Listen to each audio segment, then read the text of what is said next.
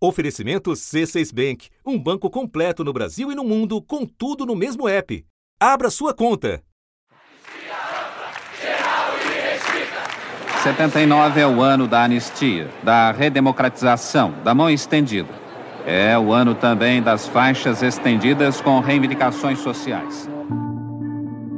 No dia 28 de agosto de 1979, o último dos presidentes da ditadura militar, general João Batista Figueiredo, assinou a lei de anistia para crimes políticos ou conexos cometidos desde 1961. Na sua amplitude, o projeto restaura os direitos políticos suspensos, reintegra na vida partidária todos os que dela haviam sido afastados por crimes políticos. Apagar-se-ão os crimes e serão sustados os processos em curso.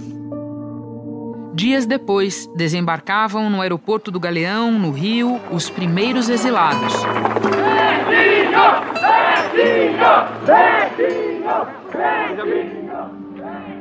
A anistia marcou o início do processo de redemocratização do país, que viria a se completar uma década depois, com a nova Constituição e o retorno de eleições diretas para a presidência da República. Da redação do G1, eu sou Renata Loprete e o assunto hoje são os 40 anos da Lei de Anistia. Quarta-feira, 28 de agosto. Os exilados desembarcaram agora à noite aqui no Aeroporto Internacional do Galeão. São eles Francisco Nelson e Fernando Gabeira.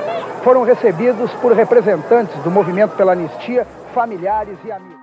Comigo hoje, Fernando Gabeira, jornalista, nosso colega aqui na Globo News, escritor e ex-deputado federal pelo Rio de Janeiro. Gabeira, obrigada pela presença. O que você lembra do dia 1 de setembro de 1979, o dia em que você voltou ao Brasil? Olha, eu lembro de uma festa muito grande, né?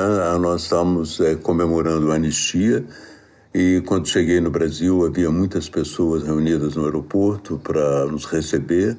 Fizeram uma festa. Coincidentemente, o time do Flamengo chegou no mesmo avião. Foi uma verdadeira confusão o desembarque dos exilados. Eles chegaram junto com a delegação do Flamengo. Teve carnaval com banda e tudo. Então houve um, um encontro das pessoas comemorando a anistia e dos flamenguistas comemorando a vitória do time. Foi bastante animado no Galeão. e o que é que você fez depois de desembarcar? Olha, eu creio que eu saí, fui para casa de, fui para casa da minha prima inicialmente, a Leda, e depois é, fui buscar meu caminho. Eu não tinha muita noção do que iria fazer, né? É, estava tomando pé ainda na situação. Então, antes de ir para frente, vou recuar ainda mais no túnel do tempo. Eu queria voltar para o começo dessa história, que é como é que você foi parar no exílio. Eu estava preso, como outras pessoas, e tinha participado é, de um sequestro do embaixador americano. Então, houve o sequestro do embaixador alemão, que se libertou vários 40 presos. Entre esses 40 eu estava. Então fui levado para Argélia, nós fomos para Argélia inicialmente, foi o nosso primeiro ponto de exílio no norte da África. Sem me deter em cada uma das tuas etapas no exílio, eu quero saber como era o Brasil visto de fora naquele período. Olha, é, era muito difícil porque nós não tínhamos assim tantas informações. Nós olhávamos para o Brasil a partir das análises que nós fazíamos, é, dos estudos que nós fazíamos também, quer dizer, muitos de nós é, continuaram estudando o Brasil lá fora e havia documentos, havia é, literatura, seminários, possibilidades de avançar um pouco mais. É, mas é, havia uma saudade também muito grande e durante um período do exílio, as pessoas que chegavam ao exterior estavam um pouco eufóricas. Havia era um período em que o nível de consumo no Brasil tinha, super, tinha subido muito na classe média. O período do chamado milagre. Exatamente.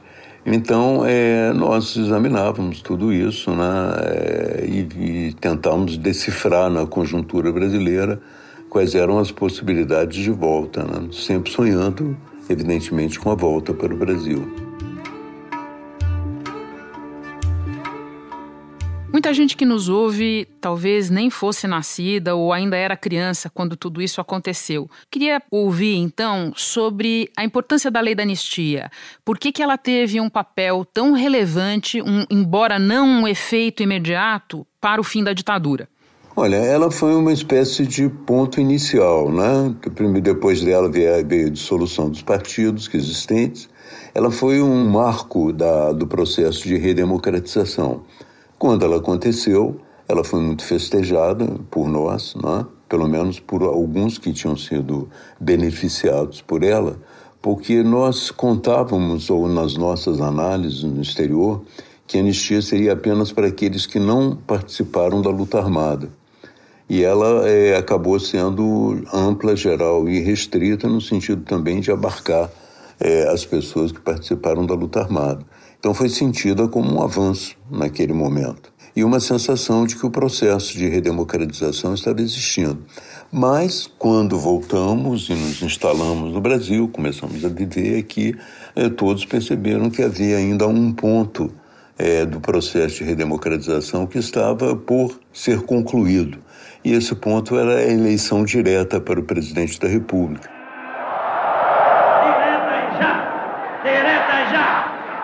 A última eleição indireta se deu através do Congresso, Tancredo vencendo, sendo substituído pelo Sarney em seguida. Tancredo Neves é eleito presidente do Brasil. Vim para promover as mudanças, mudanças políticas, mudanças econômicas, mudanças sociais. Lamento informar que o excelentíssimo senhor presidente da República, Tancredo de Almeida Neves, faleceu esta noite então nós sabemos ter a primeira eleição direta com a disputa entre o Collor e o Lula. Jair Bolsonaro é o primeiro presidente desde a redemocratização que não apenas contesta o trabalho da Comissão da Verdade, que investigou as mortes na ditadura, como exalta personagens do regime militar, torturadores inclusive. Pela memória do coronel Carlos Alberto o pavor de Dilma Rousseff. Dias atrás, ele recolocou o tema no centro do debate político. É, um dia, se o, o Prendor B quiser saber como é que o pai dele desapareceu no preso militar, eu conto para ele. Na condição de alguém que foi preso, exilado e depois beneficiado pela anistia, como você ouviu a fala do presidente sobre a morte do pai do presidente da OAB? Olha, primeiro eu creio que esse tema não deveria ser é, um tema de discussão, de debate nesse momento, porque eu não creio que é, vale a pena reviver aquela situação do passado. A minha, essa é a minha opinião pessoal. Segundo, eu acho que não é razoável você é, levantar a situação de uma pessoa morta para duvidar da lealdade dela com as suas ideias, não é? Na verdade, o que aconteceu foi isso, ao sugerir que ele tivesse sido morto pelos próprios companheiros, ele estava sugerindo também que é, os companheiros não consideravam é, que ele fosse é, fiel às suas ideias e a ele. Eu creio que isso não corresponde à história dele e a família, evidentemente, teve razão de se sentir ultrajada por essa referência. Nos anos que se seguiram à lei da anistia e mesmo depois do final da ditadura, nós assistimos é, famílias de mortos é, descontentes com o alcance da lei da anistia. Ao mesmo tempo, nós assistimos é, militares ou grupos dentro das Forças Armadas descontentes com iniciativas e com processos como o da Comissão da Verdade. Mas nós nunca tivemos uma situação como agora, Gabeira, em que é, parece haver uma disputa mesmo, ter se aberto uma, um, reaberto uma disputa sobre o que foi a ditadura. Como é que você enxerga esse momento? Olha, eu enxergo esse momento como o oposto do momento da anistia, né? A anistia significou um acordo. Olha, nós vamos, é, de uma certa maneira, é, curar aqui ou fechar cicatrizes e olhar para frente. Né? A partir de agora, as nossas diferenças serão resolvidas num contexto democrático, não é? E, eventualmente, pode haver até certas convergências nas quais vamos marchar juntos como brasileiros e brasileiras. Essa era a ideia geral. Você voltar àquele clima de radicalização e aquela situação, eu acho extemporâneo. Eu não, não creio que o Brasil viva é, intensamente isso, entende? É uma coisa é, um pouco nostálgica, creio eu. Agora eu interrompo um pouquinho a minha conversa com o Gabeira para falar com o historiador Marcos Napolitano, professor da Universidade de São Paulo, que vai nos explicar as particularidades da nossa lei de anistia e como ela dialoga com o presente. Marcos, o que a nossa lei de anistia teve de diferente em relação às de outros países vizinhos que também passaram por ditaduras? Em grande parte, a lei de anistia no Brasil uh, sedimentou um pacto político, né? construído por vários setores da sociedade, que obviamente excluíram outros. Né? Se a gente for comparar com o caso da Argentina e do Chile, há mais debates, é, inclusive no âmbito parlamentar, sobre como superar é, as leis de anistia construídas ou é, sob o governo militar ou no processo de transição. É, o caso do Chile é um pouco mais complicado, porque embora haja muitas, é, muitos processos contra é, perpetradores de violações de direitos humanos, né, a lei de anistia, a rigor a rigor, ela, ela continua. Foi, enfim, imposta em 1978 pelo regime Pinochet. No caso da Argentina, as leis foram derrubadas em é, 2005. É, né? Então, acho que, é, vamos dizer assim, é, no geral, tanto o sistema político quanto Uh, o poder judiciário desses países, eh, comparando sobretudo com essas, esses dois países mais próximos da experiência brasileira, né, uh, o poder político, o sistema político e o poder judiciário eh, conseguiram, enfim, revisar essas leis e conseguiram, vir, eh, enfim, eh, colocá-las numa certa berlinda e permitir ah, permitir processo contra violadores e perpetradores de violências contra os direitos humanos. O caso argentino contava com uma diferença crucial. Os próprios militares, que ainda tinham poder de fogo, estavam no banco dos réus. Marcos, como você mesmo disse, a nossa lei de anistia nasceu de um pacto político, de, de um acordo político entre as partes, entre os atores, entre os perseguidos pelo regime militar, ou a oposição, melhor dizendo, ao regime militar, e os governos de turno, que, como o Gabeira disse há pouco, estavam inclusive planejando, planejaram a própria saída. O ex-ministro da Justiça Nelson Jobim, que foi um ator político relevante naquele período, deu um depoimento em anos mais recentes em que ele dizia que por várias vezes houve de várias partes e inclusive dos setores militares movimentos para tentar rever a lei de anistia. Nós precisávamos para superar o problema, enfrentar o assunto de frente sem retaliação. Ou seja, nós sabíamos que para construir uma solução de futuro não se constrói retalhando o passado. E, no entanto, esses movimentos não prosperaram. Por quê, Marcos? É, eu, eu, acho que isso tem muito a ver com o contexto da lei. É, a lei de anistia no Brasil é interessante porque ela, ela, ela faz combinar historicamente dois processos que não são a mesma coisa. Primeiro, tem um movimento social pela anistia, de luta por anistia ampla, geral e restrita que é o, o, é, o movimento que, sobretudo, se, se articula de maneira mais profunda em 1978. E, e vai às ruas e, e enfim, tenta uh, conquistar uma anistia muito mais uh, dentro de um processo de rememoração e de revisão do passado e das violências do que propriamente esquecimento.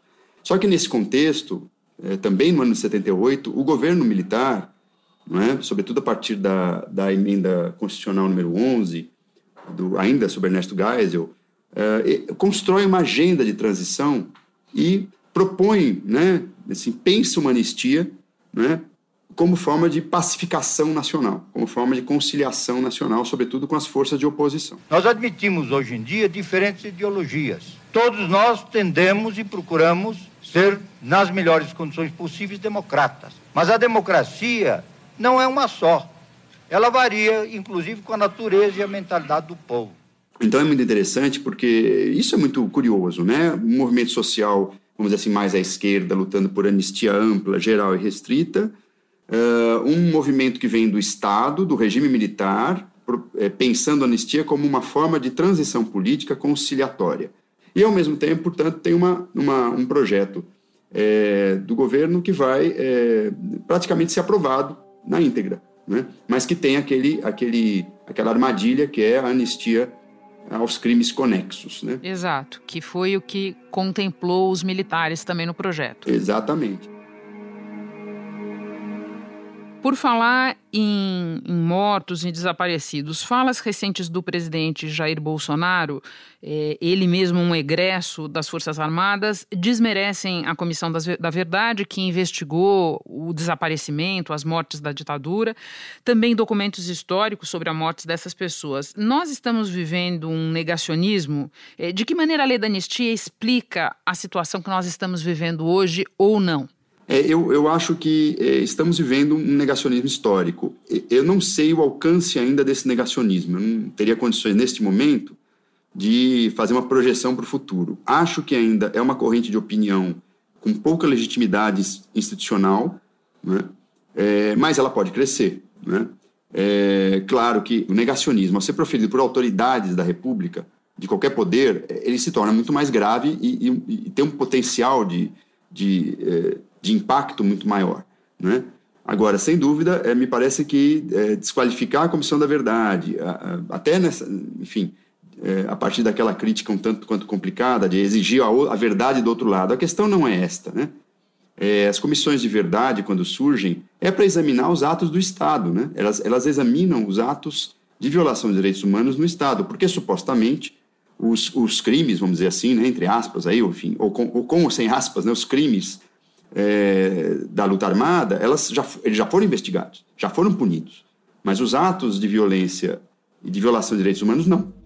A lei de anistia não é bem um negacionismo, mas é muito mais um silenciamento. Né? Ela aponta para um esquecimento e um silenciamento, tal como ela foi aprovada e vem sendo reivindicada, sobretudo pelos setores militares, pelos setores mais conservadores. Né?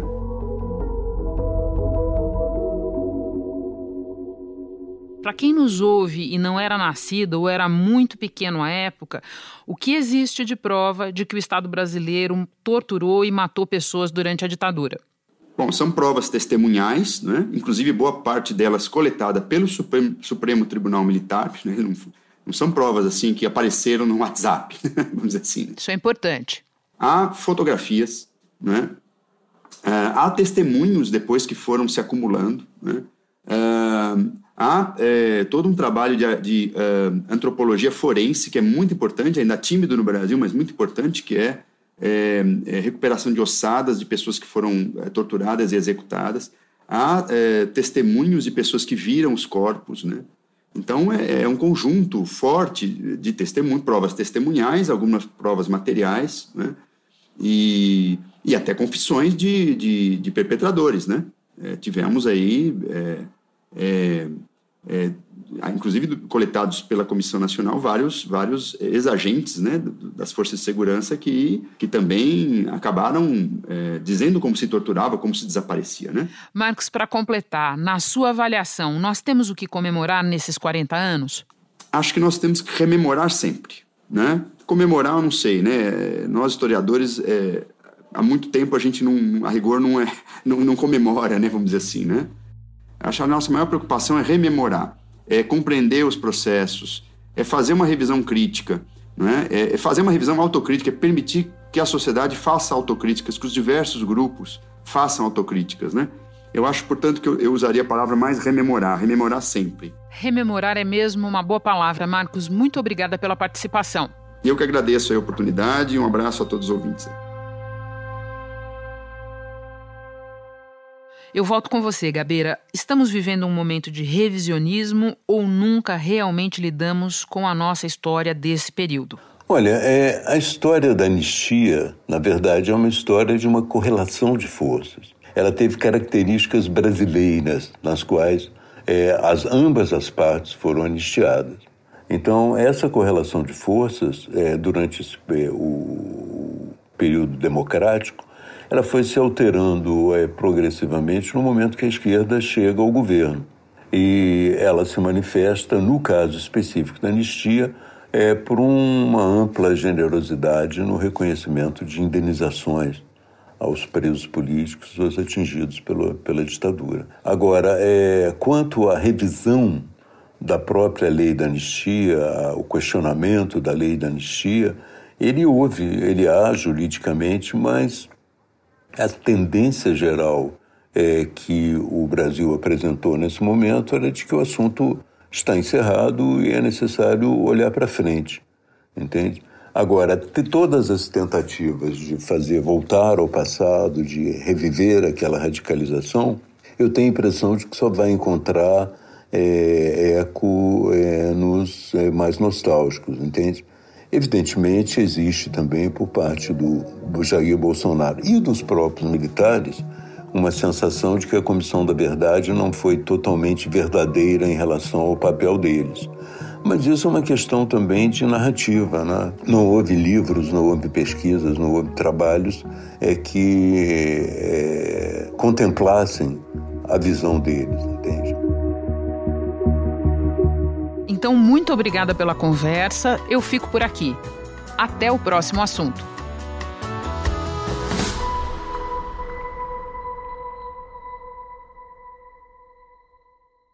Você no topo da experiência financeira que um banco pode oferecer. Escolha um banco completo no Brasil e em qualquer lugar do mundo. Abra sua conta no C6 Bank.